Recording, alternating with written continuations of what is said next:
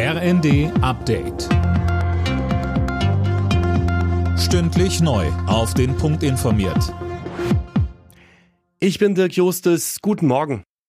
Von einem Streik in den nächsten. Nach dem Sicherheitspersonal an den Flughäfen sind jetzt die Mitarbeiter im öffentlichen Nahverkehr aufgerufen, die Arbeit niederzulegen. Mehr von Jana Klonikowski. Außer in Bayern soll in allen Bundesländern der kommunale Nahverkehr bestreikt werden. Viele Busse, Straßen oder U-Bahnen dürften damit nicht fahren.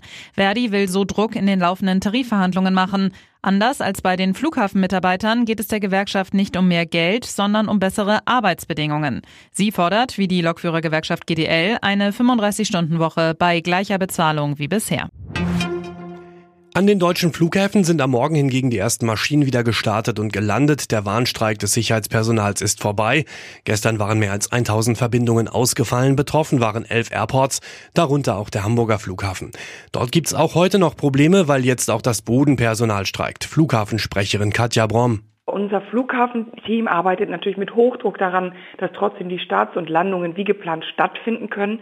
Und jetzt sieht es auch so aus, dass wir erstmal Normalbetrieb hinbekommen können. Nichtsdestotrotz Beeinträchtigung können wir nicht ausschließen.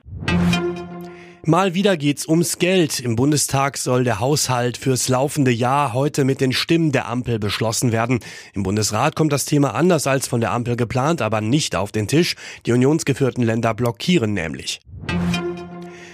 Nach dem Bekanntwerden des Geheimtreffens von Rechtsextremisten und AfD-Politikern verliert die Partei in Umfragen weiter. Im aktuellen ARD-Deutschland-Trend landet die AfD bei 19 Prozent, ein Minus von drei Prozentpunkten, aber weiter Platz zwei hinter der Union. Eine knappe Mehrheit spricht sich gegen ein Parteiverbot aus. Alle Nachrichten auf rnd.de